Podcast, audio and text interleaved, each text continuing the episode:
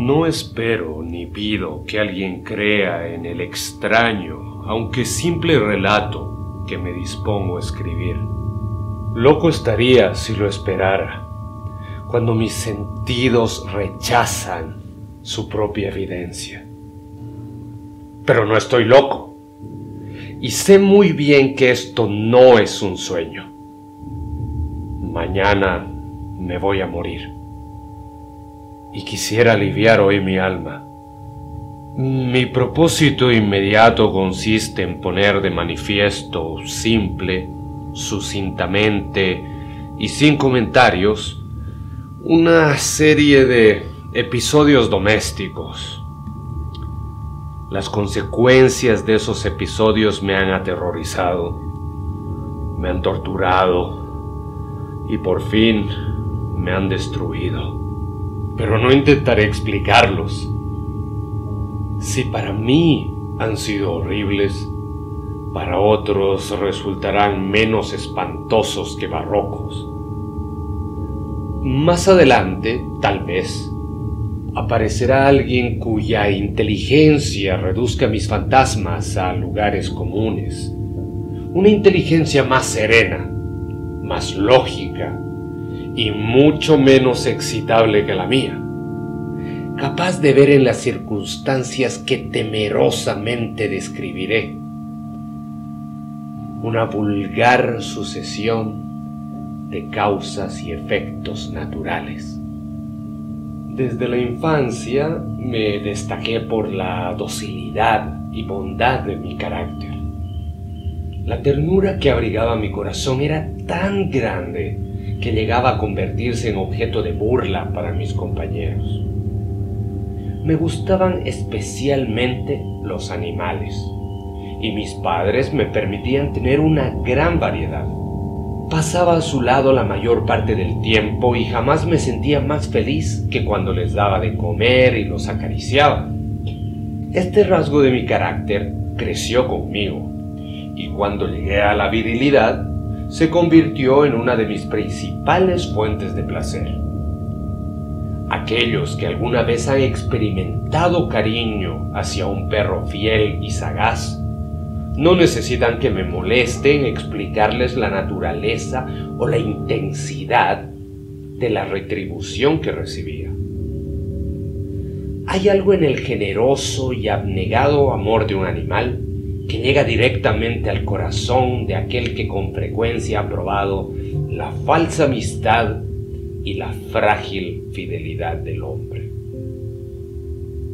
Me casé joven y tuve la alegría de que mi esposa compartiera mis preferencias. Al observar mi gusto por los animales domésticos, no perdía la oportunidad de procurarme los más agradables de entre ellos, Teníamos pájaros, peces de colores, un hermoso perro, conejos, un monito y un gato. Este último era un animal de notable tamaño y hermosura. Era completamente negro y de una sagacidad asombrosa. Al referirse a su inteligencia, mi mujer que en el fondo no era poco supersticiosa, aludía con frecuencia a la antigua creencia popular de que todos los gatos negros son brujas metamorfoseadas.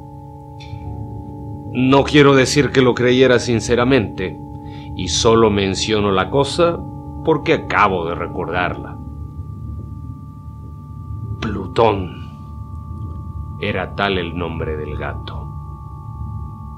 Se había convertido en mi favorito y mi camarada.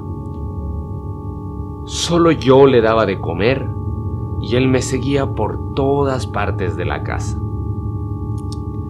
Me costaba mucho impedir que anduviera detrás de mí en la calle. Nuestra amistad duró así varios años, en el curso de los cuales me enrojezco al confesarlo, mi temperamento y mi carácter se alteraron radicalmente por culpa del demonio. Intemperancia.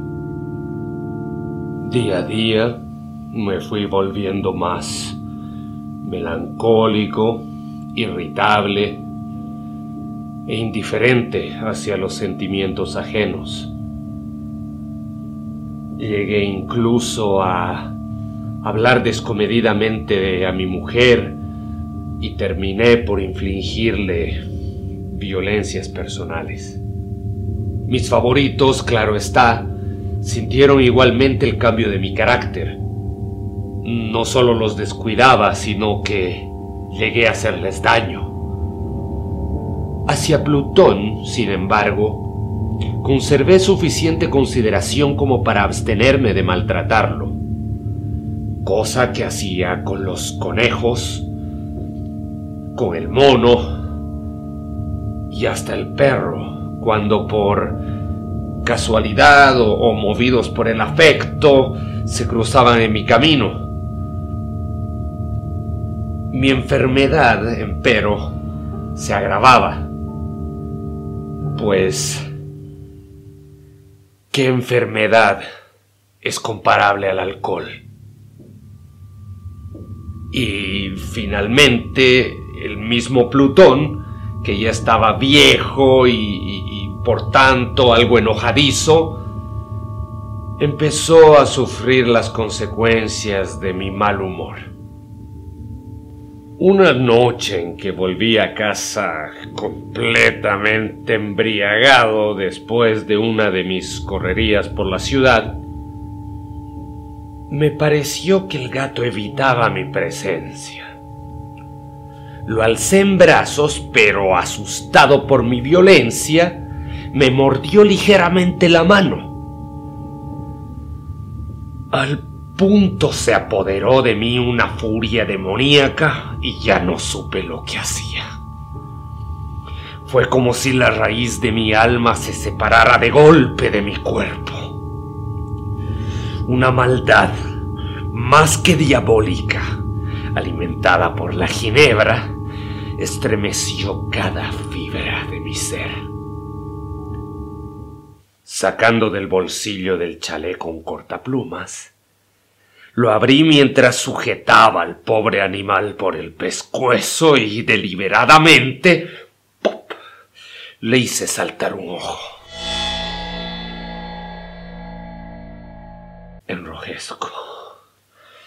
Me abrazo tiemblo mientras escribo tan condenable atrocidad. Cuando la razón retornó con la mañana, cuando hube disipado en el sueño los vapores de la orgía nocturna, sentí que el horror se mezclaba con el remordimiento ante el crimen cometido. Pero mi sentimiento era débil y ambiguo, no alcanzaba a interesar al alma una vez más me hundí en los excesos y muy pronto ahogué en vino los recuerdos de lo sucedido. El gato, entre tanto, mejoraba poco a poco. Cierto que la órbita donde le faltaba el ojo presentaba un horrible aspecto, pero el animal no parecía sufrir ya. Se paseaba como de costumbre por la casa, aunque, como es de imaginar, huía aterrorizado al verme. Me quedaba aún bastante de mi antigua manera de ser para sentirme agraviado por la evidente antipatía de un animal que alguna vez me había querido tanto. Pero ese sentimiento no tardó en ceder paso a la irritación entonces, para mi caída final e irrevocable, se presentó el espíritu de la perversidad. La filosofía no tiene en cuenta este espíritu, y sin embargo, tan seguro estoy de que mi alma existe como de que la perversidad es uno de los impulsos primordiales del corazón humano, una de las facultades primarias indivisibles uno de esos sentimientos que dirigen el carácter del hombre. ¿Quién no se ha sorprendido a sí mismo cien veces en momentos en que cometía una acción tonta o malvada por la simple razón de que no debía cometerla? No hay en nosotros una tendencia permanente que enfrenta descaradamente al buen sentido, una tendencia a transgredir lo que constituye la ley por el solo hecho de serlo. Este espíritu de perversidad se presentó, como he dicho, en mi caída final. Y el insondable anhelo que tenía mi alma de vejarse a sí misma, de violentar su propia naturaleza, de hacer mal por el mal mismo, me incitó a continuar y finalmente a consumir el suplicio que había infligido a la inocente bestia. Una mañana, obrando a sangre fría, le pasé un lazo por el pescuezo y lo ahorqué en la rama de un árbol. Lo ahorqué mientras las lágrimas manaban de mis ojos y el amargo remordimiento me apretaba el corazón. Lo ahorqué porque recordaba que me había querido y porque estaba seguro de que no me había dado motivo para matarlo. Lo ahorqué porque sabía que al hacerlo cometía un pecado, un pecado mortal, que comprometería mi alma hasta llevarla, si ello fuera posible, más allá del alcance de la infinita misericordia del Dios más misericordioso y terrible.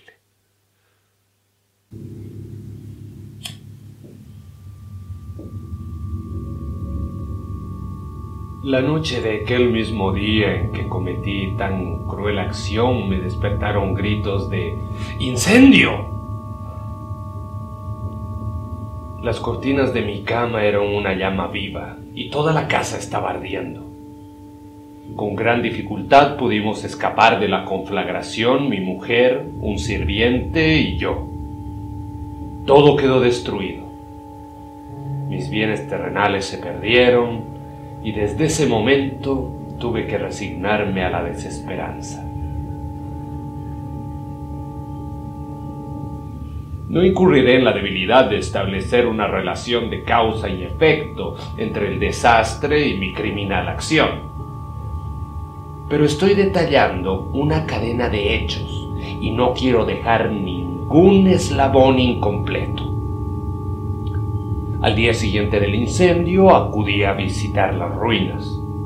Salvo una, todas las paredes se habían desplomado. La que quedaba en pie era un tabique divisorio de poco espesor, situado en el centro de la casa y contra el cual se apoyaba antes la cabecera de mi lecho.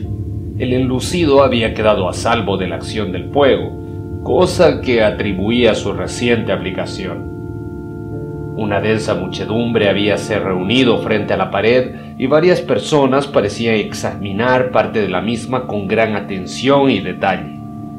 Las palabras extraño, curioso y otras similares excitaron mi propia curiosidad. Al aproximarme, vi que en la blanca superficie, grabada como un bajo relieve, aparecía la imagen de un gigantesco gato. El contorno tenía una nitidez verdaderamente maravillosa. Había una soga alrededor del pescuezo del animal. Al descubrir esta aparición, ya que no podía considerarla otra cosa, me sentí dominado por el asombro y el terror. Pero la reflexión vino luego en mi ayuda. Recordé que había ahorcado al gato en un jardín contiguo a la casa al producirse la alarma del incendio, la multitud había invadido inmediatamente el jardín. Alguien debió cortar la soga y tirar al gato en mi habitación por la ventana abierta. Sin duda, habían tratado de despertarme en esa forma. Probablemente la caída de las paredes comprimió a la víctima de mi crueldad contra el enlucido recién aplicado, cuya cal, junto con la acción de las llamas y el amoníaco del cadáver, produjo la imagen que acababa de ver. Si bien en esta forma quedó satisfecha mi razón, ya que no mi conciencia sobre el extraño episodio, lo ocurrido impresionó profundamente mi imaginación. Durante muchos meses no pude librarme del fantasma del gato, y en todo ese tiempo dominó mi espíritu un sentimiento informe que se parecía, sin serlo, al remordimiento. Llegué al punto de lamentar la pérdida del animal y buscar en los viles antros que habitualmente frecuentaba algún otro de la misma especie y apariencia que pudiera tomar su lugar. Una noche en que, borracho a medias, me hallaba en una taberna más que infame, reclamó mi atención algo negro, posado sobre uno de los enormes toneles de ginebra que constituían el principal moblaje del lugar. Durante algunos minutos había estado mirando dicho tonel y me sorprendió no haber advertido antes la presencia de la mancha negra en lo alto. Me aproximé y la toqué con la mano. Era un gato negro, muy grande, tan grande como Plutón y absolutamente igual a este, salvo un detalle. Plutón no tenía el menor pelo blanco en el cuerpo, mientras este gato mostraba una vasta, aunque indefinida, mancha blanca que le cubría casi todo el pecho. Al sentirse acariciado se enderezó prontamente, ronroneando con fuerza. Se frotó contra mi mano y pareció encantado de mis atenciones. Acababa, pues, de encontrar el animal que precisamente andaba buscando. De inmediato propuse su compra al tabernero, pero me contestó que el animal no era suyo y que jamás lo había visto antes, ni sabía nada de él. Continué acariciando al gato, y cuando me disponía a volver a casa, el animal pareció dispuesto a acompañarme. Le permití que lo hiciera, deteniéndome una y otra vez para inclinarme y acariciarlo. Cuando estuvo en casa, se acostumbró a ella de inmediato y se convirtió en el gran favorito de mi mujer. Por mi parte, pronto sentí nacer en mí una antipatía hacia aquel animal. Era exactamente lo contrario de lo que había anticipado. Pero, sin que pueda decir cómo ni por qué, su marcado cariño por mí me disgustaba y me fatigaba. Gradualmente, el sentimiento de disgusto y fatiga creció hasta alcanzar la amargura del odio. Evitaba encontrarme con el animal. Un resto de vergüenza y el recuerdo de mi crueldad de antaño me vedaban maltratarlo. Durante algunas semanas me abstuve de pegarle o de hacerlo víctima de cualquier violencia. Pero gradualmente, muy gradualmente, llegué a mirarlo con inexpresable odio y a huir en silencio de su detestable presencia, como si fuera una emanación de la peste. Lo que sin duda contribuyó a aumentar mi odio fue descubrir, a la mañana siguiente de haberlo traído a casa, que aquel gato, igual que Plutón, era tuerto.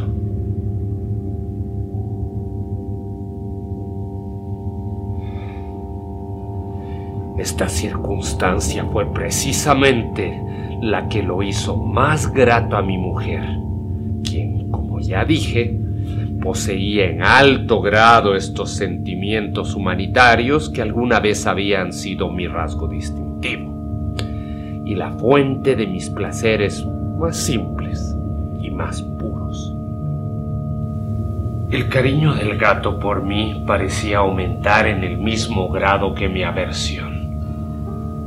Seguía mis pasos con una pertinencia que me hacer entender al lector. Donde quiera que me sentara, venía a ovillarse bajo mi silla o saltaba a mis rodillas, prodigándome sus odiosas caricias.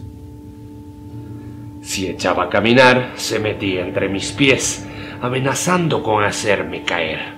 O bien clavaba sus largas y afiladas uñas en mis ropas para poder trepar hasta mi pecho. En esos momentos, aunque ansiaba aniquilarlo de un solo golpe, me sentía paralizado por el recuerdo de mi primer crimen. Pero sobre todo, quiero confesarlo ahora mismo, por un espantoso temor al animal. Aquel temor no era precisamente miedo de un mal físico y, sin embargo, me sería imposible definirlo de otra manera. Me siento casi avergonzado de reconocer, sí, aún en esta celda de criminales me siento casi avergonzado de reconocer que el terror, el espanto que aquel animal me inspiraba, era intensificado por una de las más insensatas quimeras que sería dado concebir. Más de una vez mi mujer me había llamado la atención sobre la forma de la mancha blanca de la cual ya te he hablado, y que constituía la única diferencia entre el extraño animal y el que yo había matado.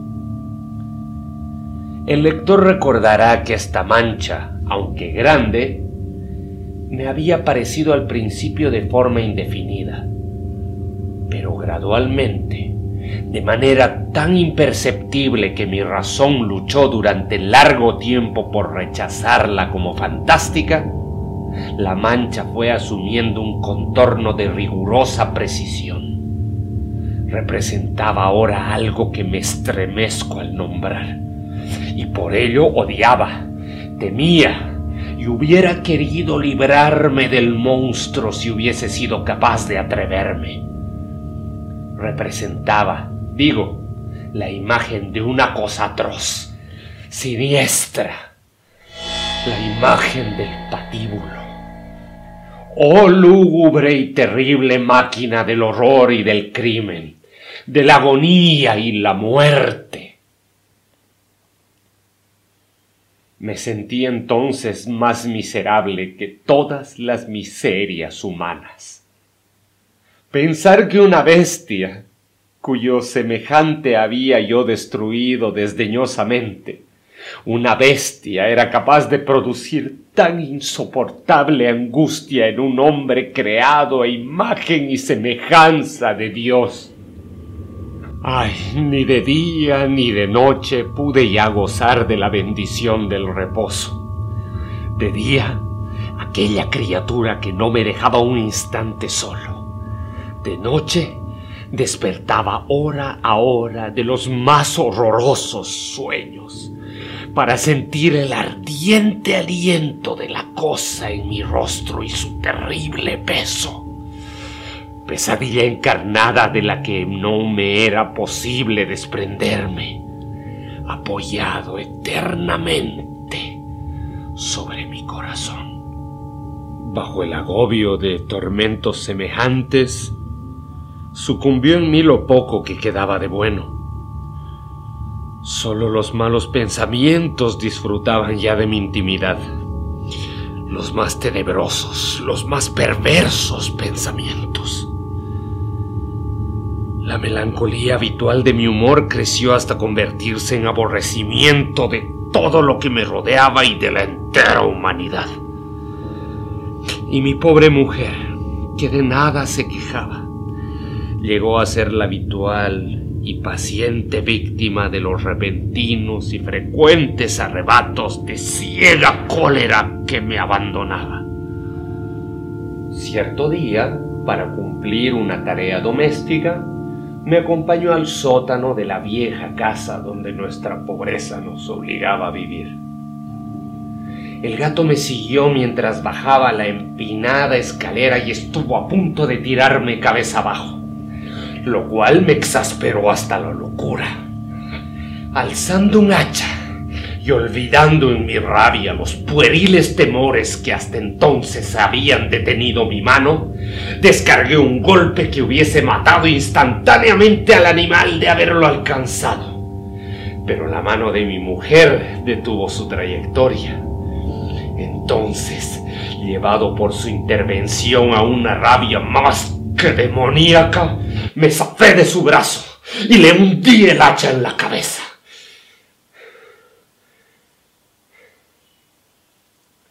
Sin un solo quejido, cayó muerta a mis pies.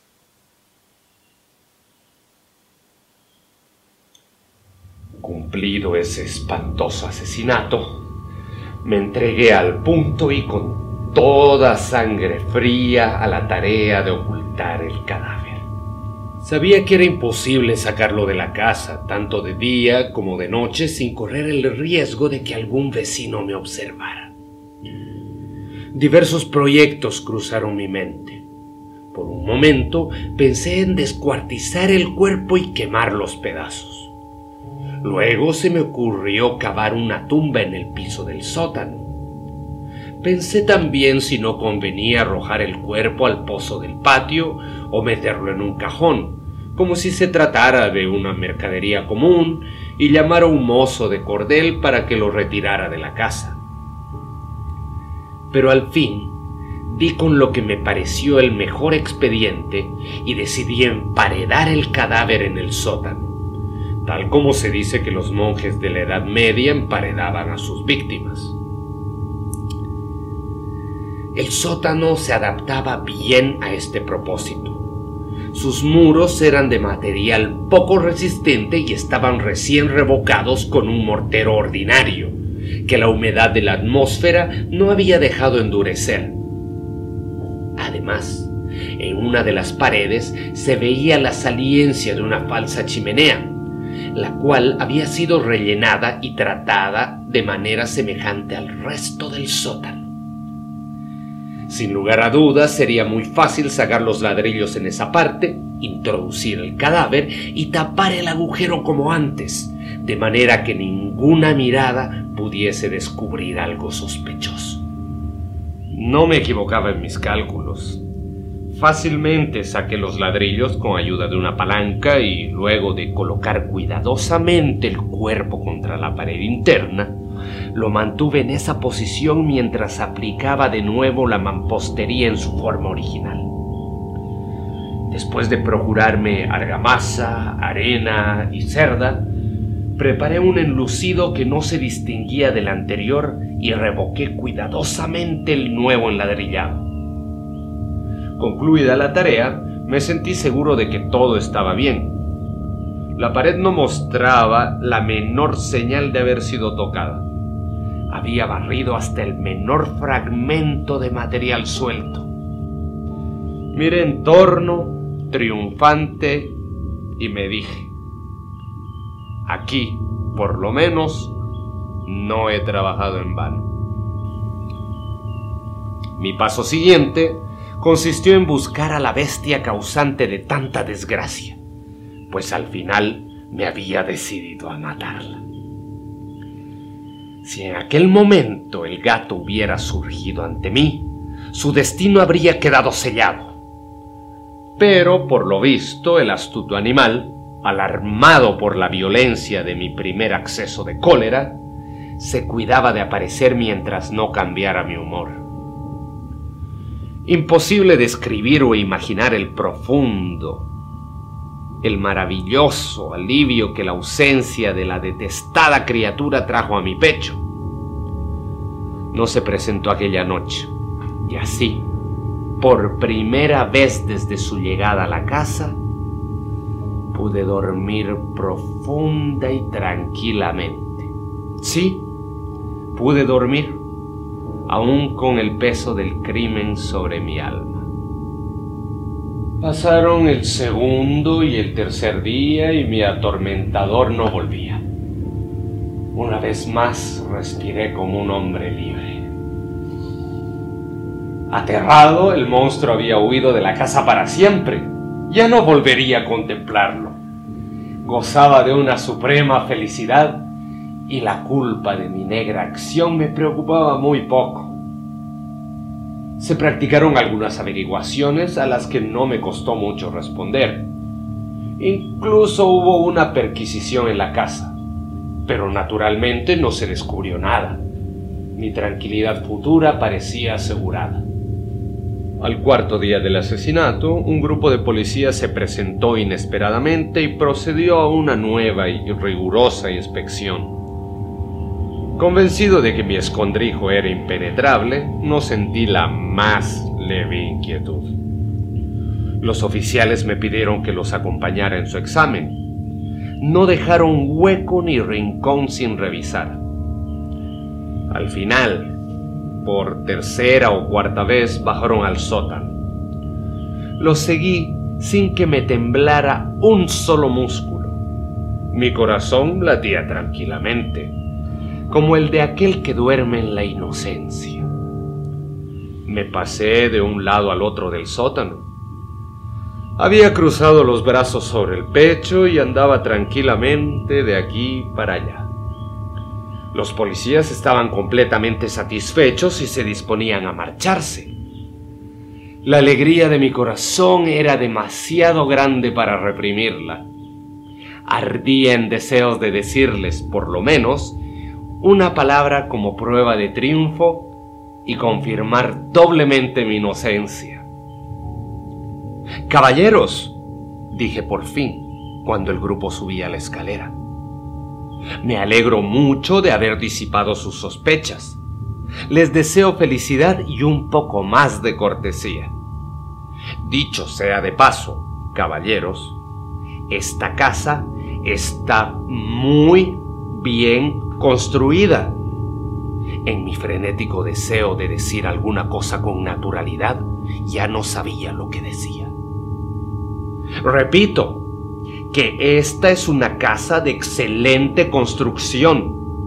Estas paredes, ya se marchan ustedes caballeros, estas paredes tienen una gran solidez. Y entonces, arrastrado por mis propias bravatas, golpeé fuertemente con el bastón que llevaba en la mano sobre la pared del enladrillado tras del cual se hallaba el cadáver de la esposa de mi corazón. Que Dios me proteja y me libre de las garras del archidemonio. Apenas había cesado el eco de mis golpes cuando una voz respondió desde dentro de la tumba.